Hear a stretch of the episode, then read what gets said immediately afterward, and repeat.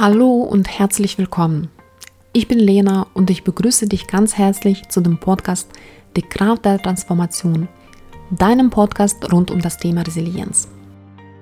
Ich freue mich sehr, dass der Podcast gut ankommt und ich weiterhin positive Rückmeldungen auch bekomme. Das stärkt mich natürlich auch und gibt mir auch noch zusätzliche Motivation, auch weiterzumachen. Auch heute hat mir auch eine Freundin nochmal total schöne Rückmeldung gegeben und hat gesagt, hey, mach weiter. Ganz, ganz lieben Dank auch ihr an der Stelle. Es ist für mich auch eine Freude, meine Erfahrungen und meine Kompetenzen auch äh, mit dir zu teilen. Insofern freue ich mich auf ähm, viele weitere gemeinsame Folgen und falls es dir gefällt, freue ich mich auf die positive Bewertung und wenn du noch die Menschen in deinem Umkreis kennst, die Interesse daran haben können, bin ich auch sehr dankbar, wenn du diesen Podcast auch weiterempfehlen kannst.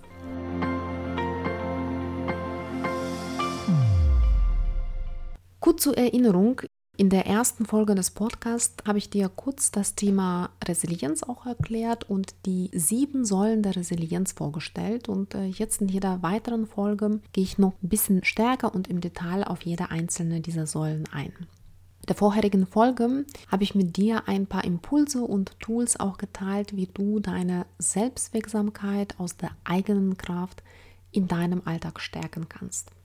Heute geht es um die zweite Resilienzsäule, nämlich um den Optimismus. Und da freue ich mich riesig, mit dir über dieses Thema zu sprechen, weil ich auch vom Grundsatz her auch ein optimistischer Mensch bin. Das ist nicht nur meine persönliche Wahrnehmung, und das wird mir auch gespiegelt. Aber dennoch bin ich auch fest davon überzeugt, dass Optimismus nicht nur eine angeborene Eigenschaft ist, sondern die kann auch ein Stück erlernt werden, beziehungsweise auch die Optimisten, die diese Stärke vielleicht auch seit Kindheit haben, mit ihr auch sehr behutsam umgehen sollten und sie dementsprechend auch pflegen und weiter ausbauen. Und daher teile ich gerne mit dir auch meine persönlichen Erfahrungen mit diesem Thema und meine kleinen Tools, die ich auch dafür einsetze, um meinen Optimismus zum einen aufrechtzuerhalten, zum anderen auch noch mehr zu stärken. Und zum Anfang möchte ich eine kleine Geschichte mit dir teilen. Und zwar es gab einen König, der zwei Söhne hatte und diese Söhne waren Zwillinge. Vom Äußeren sahen sie sehr ähnlich aus, hatten aber zwei komplett unterschiedliche Charaktere. Der eine war pessimistisch, hat immer alles schwarz gesehen, war schlecht drauf, ihn hat immer alles gestört, hat sehr viel rumgenörgelt. Und der andere Sohn war durchaus der Optimist, der sich jede kleinen Dinge erfreut hat, der immer positiv drauf war und mit ganz viel Zuversicht auch auf das Leben geschaut hat. Bevor die Zwillinge 18 Jahre alt geworden sind, hat der König entschieden, ein kleines Experiment zu machen, damit jeder von ihnen eine andere Perspektive auch kennenlernen kann. Und so hat er für den Pessimisten ein sehr teures Geschenk vorbereitet. Er hat eine sehr individuelle goldene Uhr für ihn bestellt und für den anderen Sohn, den Optimisten, hat er einen Kuhhaufen in sein Zimmer hingelegt. Am nächsten Morgen war der König schon sehr, sehr neugierig, wie denn die Geschenke bei den beiden angekommen sind und ist als erstes in das Zimmer von dem Pessimisten gegangen. Und als er eingetreten ist, hat er gehört, wie sich der pessimistische Sohn aufgeregt hat und wie er schlecht drauf war. Und dann hat der Vater gefragt, warum regst du dich denn auf? Dann hat der Pessimist gesagt, ja, jetzt habe ich so eine teure Uhr, jetzt werden mich andere beneiden und was passiert denn, wenn die Uhr kaputt geht? Ja, und außerdem kann ich sie auch verlieren. Es war total unzufrieden mit der Situation. Danach ging der König in das Zimmer von dem Optimisten, der sich riesig gefreut hat und ihn mit Lächeln begrüßt hat und hat gesagt, oh lieber Vater, vielen herzlichen Dank dir. Genau das habe ich erwartet. Der König war natürlich erstaunt und hat gefragt, ja, aber wofür bist du denn dankbar? Dann hat er gesagt, wie? Natürlich für das Pferd. Und ich glaube, diese kleine Geschichte, die zeigt so schön auch die Unterschiede zwischen pessimistischer und optimistischer Ansicht auf die Welt. Der optimistische Sohn hat in dem Kuhhaufen ein Indiz darauf gesehen, dass der Vater ihm wahrscheinlich ein Pferd geschenkt hat, auf das er sich schon sehr, sehr gefreut hat und sich immer gewünscht hat. Genauso ist es in einem ganz normalen Leben. Die Pessimisten sehen oft die Dinge schwarz oder malen sich manchmal auch Dinge auch aus, die vielleicht gar nicht eintreten sollten, während Optimisten sich auf etwas freuen, ganz viel Hoffnung und auch ganz viel Zuversicht haben. Ich glaube, wenn man vom Thema Optimismus spricht, dann kommt man nicht drum herum um die positive Psychologie, eine Richtung der Psychologie, die hauptsächlich in den 90er Jahren stark entwickelt wurde. Als einer der Gründungsväter der positiven Psychologie gilt der US-amerikanische Psychologe Martin Seligman. Ich finde auch die Geschichte von äh, Martin Seligman, seine persönliche Geschichte, wie er zu diesem Thema gekommen ist, ist auch unglaublich schön und auch inspirierend. Und zwar, er hat sich sehr, sehr lange Zeit, bis er so ungefähr 50 Jahre alt war, hat sich mit den Themen beschäftigt. Gelernte Hilflosigkeit, Pessimismus, zu welchen Konsequenzen führt der Pessimismus, nämlich Depressionen, wie entstehen andere psychische Probleme. Also der war sehr, sehr in seinen Forschungen darauf fokussiert, auf die Ursachen des seelischen Leidens auch und hat immer nur diese Seite sehr intensiv erforscht bis er irgendwann auf einer Geschäftsreise, nämlich in einem Flieger, einen älteren Herrn kennengelernt hat, der neben ihm saß und ihn einfach ins Gespräch auch eingewickelt hat. Und dieser ältere Herr hat sich erkundigt, was denn Martin Seligmann beruflich macht. Und da hat Martin Seligmann ihm in aller Ausführlichkeit erzählt, was er so wissenschaftlich forscht, mit welchen Themen befasst er sich, nämlich wie die Depressionen entstehen, wie der Krankheitsverlauf auch so ist. Und da hat sich dieser ältere Herr bei ihm erkundigt, haben Sie schon mal versucht, die andere Seite der Medaille zu erkunden? Nämlich, warum geben denn einige Menschen nicht auf, trotz aller Schwierigkeiten im Leben? Warum bleiben sie immer positiv und schauen positiv auf das Leben? Und das war einer der entscheidenden Momente, die ihn dazu gebracht haben, auch tatsächlich auf diesen Aspekt zu schauen. Und er hat sich dann auch überlegt, wo findet er denn solche Menschen, die nie aufgeben, die ähm, trotz aller Schwierigkeiten immer wieder aufstehen und weitermachen? So hat er im Grunde genommen auf die Untersuchung dieser Frage in einem spannenden Bereich, nämlich in den Versicherungsverkauf auch gesucht, weil er vermutet hat, dass die Verkäufer, insbesondere in dieser Branche, die damals auch so im Aufkommen waren, total optimistisch und dementsprechend auch resilient sein müssen, weil wenn man Kaltakquise macht, muss man oft zehn Anrufe tätigen, damit man einen Abschluss erreichen kann. Das heißt, die Person muss immer wieder die Hürden auch überwinden und immer wenn sie Ablehnung bekommt, lässt sich ein guter Verkäufer nie entmutigen und macht einfach weiter. Das zweite einschneidende Erlebnis im Leben von Martin Seligmann war eine Erfahrung mit seiner eigenen fünfjährigen Tochter Niki. Und zwar an einem Tag wollten die beiden äh, Unkraut im Garten jäten und Martin Seligmann war total konzentriert also auf diese Aufgabe und die kleine Tochter hatte er Interesse daran zu tanzen, zu singen, was anderes zu machen, aber nicht die Unkrautjäten. Und dann ist Martin Seligmann zornig geworden, hat sich aufgeregt und hat sie angeschrieben. Und da hat die kleine fünfjährige Niki ihm gesagt, Papa, du weißt doch, dass ich früher eine Holzsuse war. Als ich fünf geworden bin, dann habe ich mir fest vorgenommen, nicht mehr so oft zu weinen aus irgendwelchen Kleinigkeiten. Das war eine der schwierigsten Entscheidungen in meinem Leben. Und wenn ich das geschafft habe, dann kannst du wohl auch schaffen, dich nicht immer aufzuregen und immer unzufrieden zu sein. Und in diesem Moment hat der Wissenschaftler verstanden, dass es immer unsere eigene Entscheidung ist, welche Perspektive auf das Leben wir aufnehmen und dass es auch wichtig ist, uns auf die Stärken auch zu konzentrieren auf die positiven Seiten. Diese beiden einschneidenden Erlebnisse in seinem Leben haben im Grunde genommen dazu geführt, dass er eine komplett neue Richtung in der Psychologie entwickelt hat, nämlich die positive Psychologie. In seinen Untersuchungen hat er vor allem versucht zu verstehen, wodurch unterscheiden sich denn die Optimisten und Pessimisten. Und ich glaube, die kleine Geschichte, die ich am Anfang erzählt habe, macht das schon deutlich, ein weiterer interessanter Aspekt, den äh, die Wissenschaftler festgestellt haben, war auch die Sprache der Optimisten und der Pessimisten. Und zwar, wenn man sich überlegt, wie reagieren zum Beispiel die Optimisten auf ein Unglück und auf ein Glück und wie reagieren Pessimisten. Und da ist Martin Seligmann aufgefallen, dass Optimisten dazu neigen, das Unglück durch äußere Umstände zu erklären und das Glück dagegen durch eigene Eigenschaften. Ich nehme ein sehr einfaches Beispiel. Ein Optimist hat eine Prüfung nicht bestanden. Wie würde er das für sich und für die anderen auch erklären? Er würde sagen, ja, die Fragen waren sehr schwierig, das war der Stoff, den wir in der Uni gar nicht, nicht behandelt haben, die Zeit war knapp und so weiter und so fort. Wie erklärt ein Optimist ein Glück durch eigene Eigenschaften? Ich habe die Prüfung bestanden, weil ich mich natürlich gut vorbereitet habe, weil ich intelligent bin, weil ich im Laufe des Semesters alle Vorlesungen besucht habe. Wir erklären oft Pessimisten denn ihre Erfahrungen mit einem Unglück bzw. mit einem Glück. Bei dem Unglück schreiben oft Pessimisten die Ursachen ihren eigenen Eigenschaften zu. Ich habe die Prüfung nicht bestanden, weil ich nicht gut bin. Ich wusste doch, dass ich das nicht schaffe. Ich bin einfach dumm. Und so weiter. Wenn aber ein Pessimist zum Beispiel eine Prüfung besteht, dann sucht er Erklärung oft in einem Glücksfall oder in einem Zufall. Ich habe die Prüfung bestanden, nur weil ausnahmsweise die Fragen einfach waren oder weil der Professor sehr nachsichtig war. Und oft neigen die Pessimisten dazu, die Sachen zu verallgemeinern.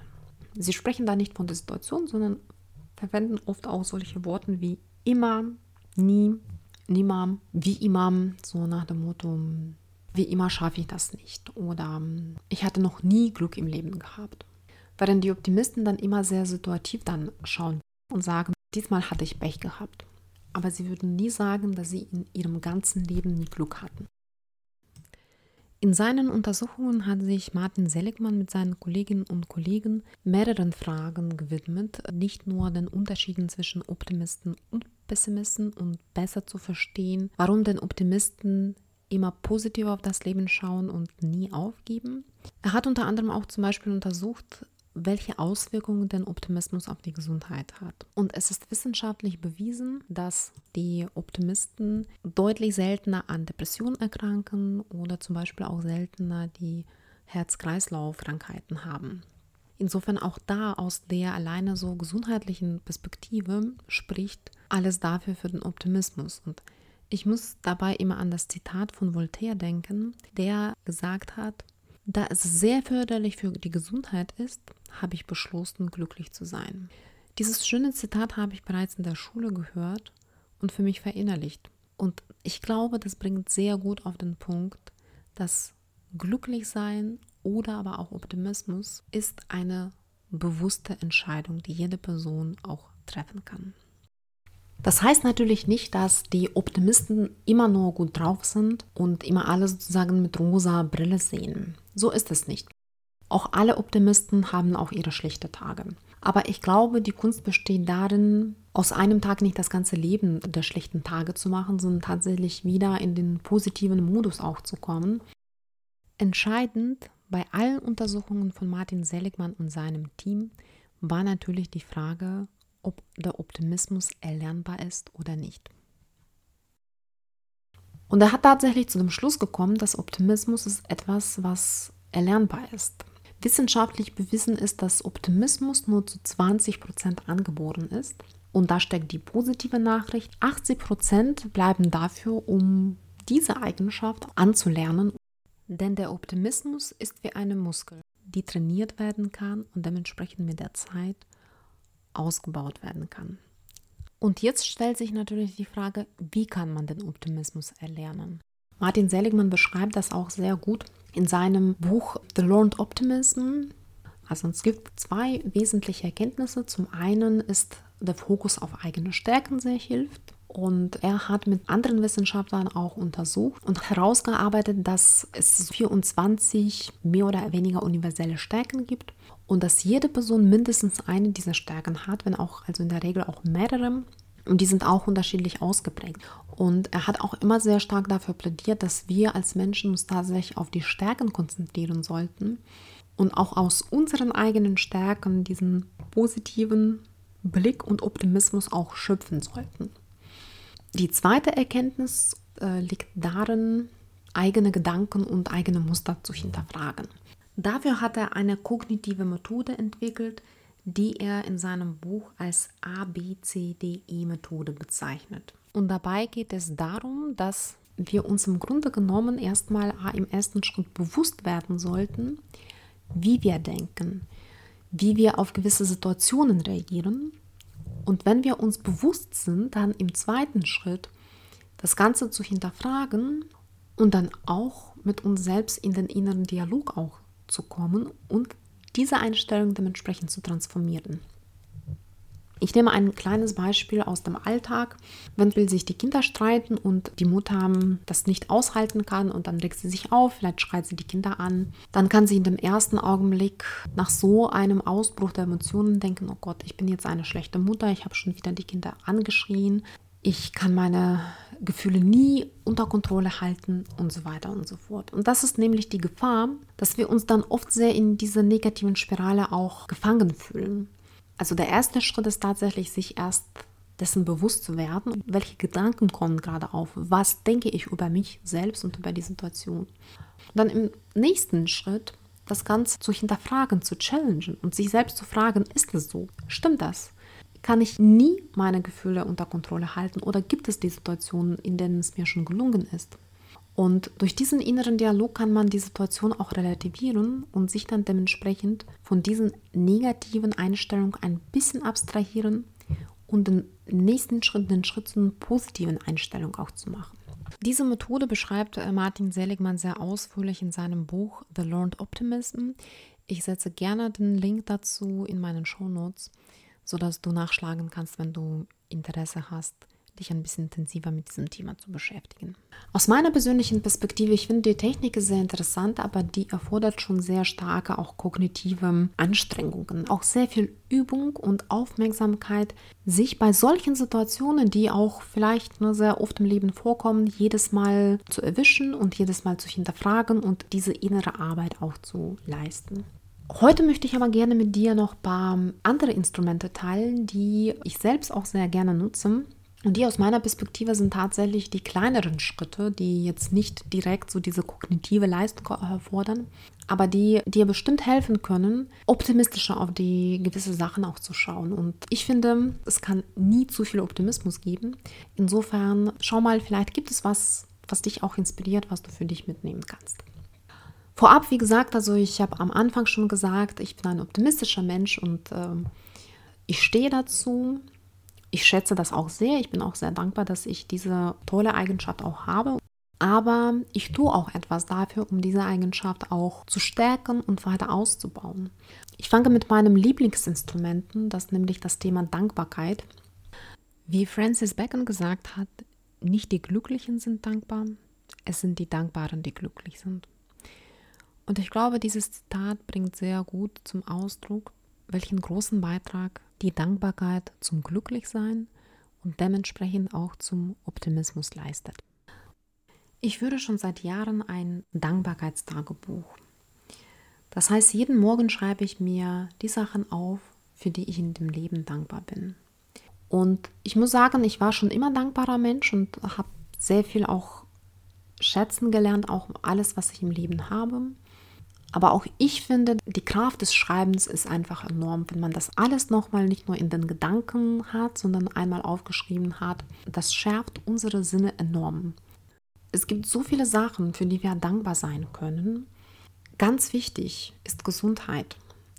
Viele Menschen fangen erst dann an, die Gesundheit zu schätzen, wenn sie diese leider verlieren. Deshalb steht für mich Gesundheit immer ganz oben auf meiner Liste. Außerdem finde ich, dass wir in einem Land leben, wo es uns wirklich gut geht, wo es viele positive Aspekte gibt und auch viele Vorteile. Ich komme selbst aus der Ukraine und habe immer einen direkten Vergleich. Deshalb weiß ich sehr zu schätzen, dass wir in Deutschland im Frieden leben dürfen. Wir haben auch viele Freiheiten, auch wenn jetzt in der Zeit der Pandemie einige Menschen etwas anderer Meinung sind.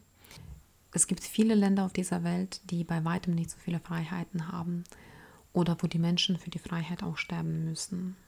Wir haben auch solche auf den ersten Blick banale Sachen wie warmes Wasser. Es gibt aber viele Länder der dritten Welt, bei denen warmes Wasser wirklich ein Luxus ist. Insofern finde ich, es gibt so viele Gründe, auch dankbar zu sein. Und das sind unter anderem auch die Sachen, die ich tatsächlich jeden Tag in meinem Tagebuch auch aufschreibe. Natürlich wiederholen sich zum Teil auch die Dinge auch jeden Tag, aber es kommen auch ab und zu auch ein paar neue Aspekte. Wenn ich zum Beispiel ein schönes, inspirierendes Gespräch mit einer Freundin am Vortag hatte oder ich habe ein interessantes Buch gelesen oder ich hatte eine interessante Begegnung. Auch solche Momente nehmen Satz in meinem Dankbarkeitstagebuch. Insofern kann ich jedem nur empfehlen, die Dankbarkeitsgedanken tatsächlich aufzuschreiben. Und wie gesagt, ich mache das morgens und für mich startet damit auch der Tag schon per se auch positiv, weil ich eben meinen Fokus darauf richte, was ich im Leben habe und nicht auf das, was man gerade in diesem Augenblick gar nicht hat. Du kannst aber gerne auch für dich dein Dankbarkeitstagebuch auch abends führen. Und das ist auch eine schöne Gelegenheit, den Tagreview passieren zu lassen und bestimmte Momente nochmal in Erinnerung zu rufen und aufzuschreiben, wofür bist du an diesem Tag dankbar. Wie gesagt, es gibt verschiedene Möglichkeiten, es gibt auch verschiedene Formen. Schau mal, was sich für dich gut anfühlt und probiere mal aus. Und wie gesagt, das ist die kleine Übung, die man sehr gut auch in den Alltag auch integrieren kann. Das dauert maximal drei Minuten. Fang einfach damit an. Das ist eine Übung, die jetzt nicht nur für die Krisensituation auch gut ist, sondern generell auch sehr positiv und nützlich für den Alltag ist. In den Krisensituationen empfehle ich aber immer meinen Klienten tatsächlich, das noch bewusst als Übung auch wahrzunehmen und da zu schauen, auch in den schwierigen Momenten, wofür kann ich dankbar sein. Und es gibt immer die eine oder die andere Sache, wofür wir dankbar sein können. Sei es die Gesundheit, sei es die Menschen in unserer Umgebung so, der zweite Impuls, den ich dir gerne geben möchte, ist, ich nenne das selbst Glücksmoment in jedem Tag. So habe ich auch meinen Blog auf meiner Webseite bezeichnet und unter dieser Rubrik veröffentliche ich auch ab und zu mal die Bilder von meinen persönlichen Glücksmomenten auch auf Instagram. Und die Idee, die dahinter steckt, ist folgende. Ich bin fest davon überzeugt, dass jeder, wirklich jeder Tag mindestens ein kleines Glücksmoment auch in sich bringt. Und das Einzige, was wir machen können, ist uns auf die Suche nach diesem Glücksmoment auch zu machen. Und mich hat dazu das Zitat von Mark Twain sehr inspiriert, nämlich gib jedem Tag die Chance, der Schönste deines Lebens zu sein. Und ich fokussiere mich schon am Anfang des Tages darauf, mindestens einen Glücksmoment in diesem Tag zu finden. Und dann gehe ich schon den Tag mit einer ganz anderen Einstellung, mit einem ganz anderen Fokus und werde oft auch aufmerksamer, viele Kleinigkeiten auch an diesem Tag.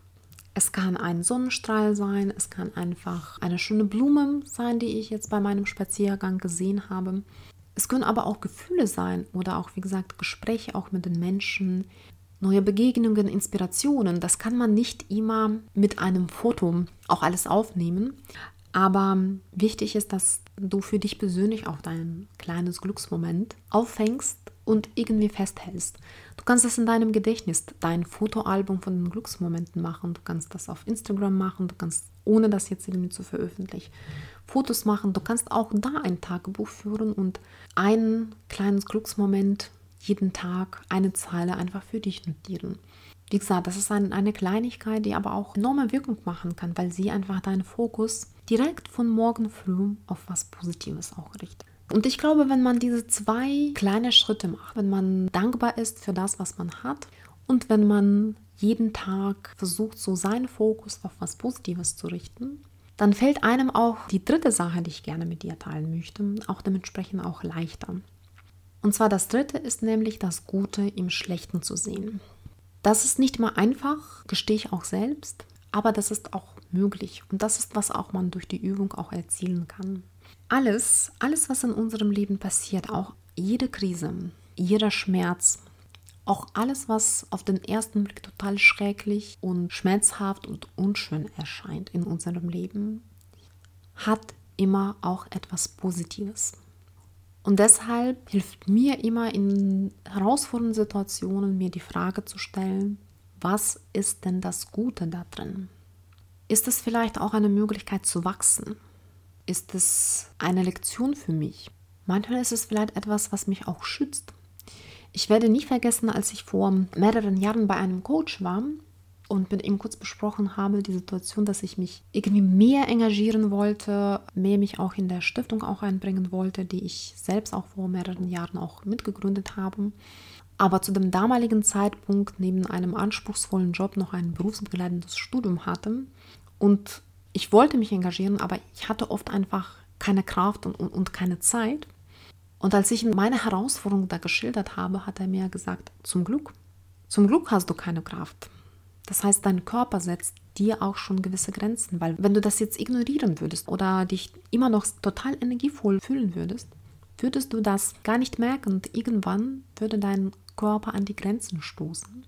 Das ist das Gute an der Situation, dass dein Körper dir auch die Signale setzt. Genauso ist es mit dem Stress. Stress ist auch eine Schutzreaktion unseres Körpers. Auch wenn das manchmal sich unangenehm anfühlt, ist es etwas, was uns zeigt, halten an. Insofern versuche in kleinen Situationen, das müssen nicht unbedingt große Krisen sofort sein, aber versuche dich immer zu fragen, was ist denn das Gute an der jetzigen Situation? Ich stelle mir manchmal so die Frage, wenn, wenn man zum Beispiel einen Fehler macht, was ist denn das Gute daran? Und ich denke mir immer dabei, oh, das ist doch cool, dann habe ich jetzt hier noch Luft nach oben, dann kann ich mich weiterentwickeln. Und so gucke ich mal da auf jede Situation. Betrachte am besten diese Frage, was ist das Gute daran, als ein Gedankenexperiment oder als eine Übung für deinen Geist. Wie gesagt, wenn du irgendwelche Situation hast, die dir auf den ersten Blick total negativ und unschön erscheint, stelle die Frage, was ist das Gute daran? Und glaub mir, du wirst auch eine Antwort bekommen. Nicht immer direkt, manchmal braucht es Zeit. Es kann auch ein paar Jahre dauern, aber die Antwort kommt. Weil es immer zwei Seiten einer Medaille gibt. Und auch wenn wir die zweite, die positive Seite nicht immer sehen, wird sie uns manchmal auch mit der Zeit ersichtlich. Der vierte Impuls, den ich dir gerne mitgeben möchte, ist, Vertrau auf deinen Körper und setze deinen Körper auch aktiv dafür ein, ja mehr Optimismus zu zeigen. Unser Körper ist ein wunderbares Instrument, das wir auch nutzen können, um uns mental zu stärken. Es gibt einen sehr starken Zusammenhang zwischen unserem Körper und unserem Gehirn. Und zwar wenn sich unser Körper positiv anfühlt, wenn er die Bewegungen macht, die positive Laune, positive Stimmung ausstrahlen, bekommt unser Gehirn entsprechende Signale, dass es unserem Körper gut geht. Und dementsprechend überträgt er auch auf die Psyche und langsam verbessert sich unsere Laune. Von daher lade ich dich ganz herzlich auf ein kleines Experiment ein. Wenn du demnächst einen schlechten Tag hast oder nicht so gut drauf bist, wo es dir jetzt nicht so gut geht, versuche ganz bewusst deinen Körper aber so zu verhalten, als ob es dir in dem Moment gerade gut gehen würde. Das kann zum Beispiel sein, dass du dich gut aufrichtest, dass du mit einem gehobenen Kopf einfach durch die Gegend läufst, dass du vielleicht auch lächelst. Versuch tatsächlich dich so von dem Körper zu verhalten, als ob es dir gerade sehr gut gehen würde. Und nach fünf bis spätestens zehn Minuten wirst du merken, dass sich deine Laune tatsächlich verbessert. Übrigens funktioniert dieses Experiment in die andere Richtung genauso gut. Das heißt, wenn du total gut drauf bist, aber in dem Moment die Schulter runterhängst, Kopf runterhängst und so demotiviert durch die Gegend läufst, wird es sich auch entsprechend auch negativ auf deine Stimmung auswirken. Unser Körper und unser Gehirn sind sehr, sehr eng miteinander verbunden und sind eigentlich ein sehr gutes Tandem, das dir dann helfen kann, in dem Moment, wo es dir nicht so gut geht, aus dem negativen Loch oder aus dem emotionalen Loch herauszukommen und ähm, dich dann besser zu fühlen. Ich mache oft so, dass wenn es mir nicht so ganz gut geht, mache ich einfach schöne Musik an und fange an zu tanzen. Und durch die Bewegungen, die mein Körper macht, geht es mir nach tatsächlich einer Viertelstunde schon etwas besser und so versuche ich dementsprechend auch für mich auch die gute Laune dann mit eigenen Kräften zu machen. Es wird auch öfter gesagt, dass man zum Beispiel am Morgen früh sich selbst in den Spiegel lächeln sollte. Und genau auf die gleiche Art und Weise funktioniert das auch. Indem wir lächeln, indem wir unsere Muskeln hier einsetzen, schicken wir positive Signale an unseren Hirn, der dann die Botschaft bekommt, ihr geht's gut, und dann haben wir entsprechend auch ganz anderen positiven Start in den Tag und fühlen uns auch besser. Von daher lade ich dich sehr herzlich ein, dieses Experiment zu machen und wie gesagt, dich einfach auf deinen Körper zu verlassen. Es war die dritte Folge dieses Resilienz-Podcastes zu dem Thema Optimismus. Und die gute Nachricht ist, dass Optimismus erlernbar ist und wie eine Muskel mit der Zeit und Regelmäßigkeit auch trainiert werden kann. Und dafür habe ich mit dir vier Instrumente geteilt, die ich auch selbst gerne nutze, die sich sehr einfach auch in den Alltag integrieren lassen. Das ist erstens, führe dein Dankbarkeitstagebuch. Du kannst das morgens machen, dann hast du direkt auch einen positiven Start in den Tag. Du kannst aber auch abends das machen als Reflexion des Tages und für dich aufzuschreiben die Dinge, für die du dankbar bist. Zweitens, suche bewusst nach einem Glücksmoment in jedem Tag. Und setze dir das als kleines Ziel bereits morgens früh, weil damit hast du auch einen ganz anderen Fokus für den Tag. Du schärfst auch deine Sinne für die Aufnahme der positiven Momente an einem Tag. Drittens, versuche beim nächsten Mal, wenn du eine herausfordernde Situation hast, dich immer zu fragen, was ist denn das Gute daran? Und du wirst auch eine Antwort finden. Und viertens, nutze deinen eigenen Körper als deinen besten Freund, um dich in traurigen oder nicht so positiven Momenten aus diesem emotionalen Tief bewusst rauszuholen und ein bisschen optimistischer auf die Welt zu schauen. Ich hoffe, diese Folge hat dir gefallen und vielleicht konntest du das eine und das andere für dich mitnehmen und vielleicht hast du jetzt auch Interesse, mit einem und dem anderen Tool auch schon direkt zu starten und in deinem eigenen Alltag das auszuprobieren. Wenn dir die Folge gefallen hat, würde ich mich wahnsinnig freuen, wenn du diese positiv auf iTunes bewerten könntest. Ich freue mich außerdem immer auf dein Feedback. Wenn du auch das eine oder das andere Thema hast, das dich interessiert, schreib mir auch eine kurze Nachricht, entweder auf Instagram oder an meine E-Mail-Adresse. Ansonsten würde ich mich riesig freuen, wenn du diesen Podcast auch weiterempfehlen könntest.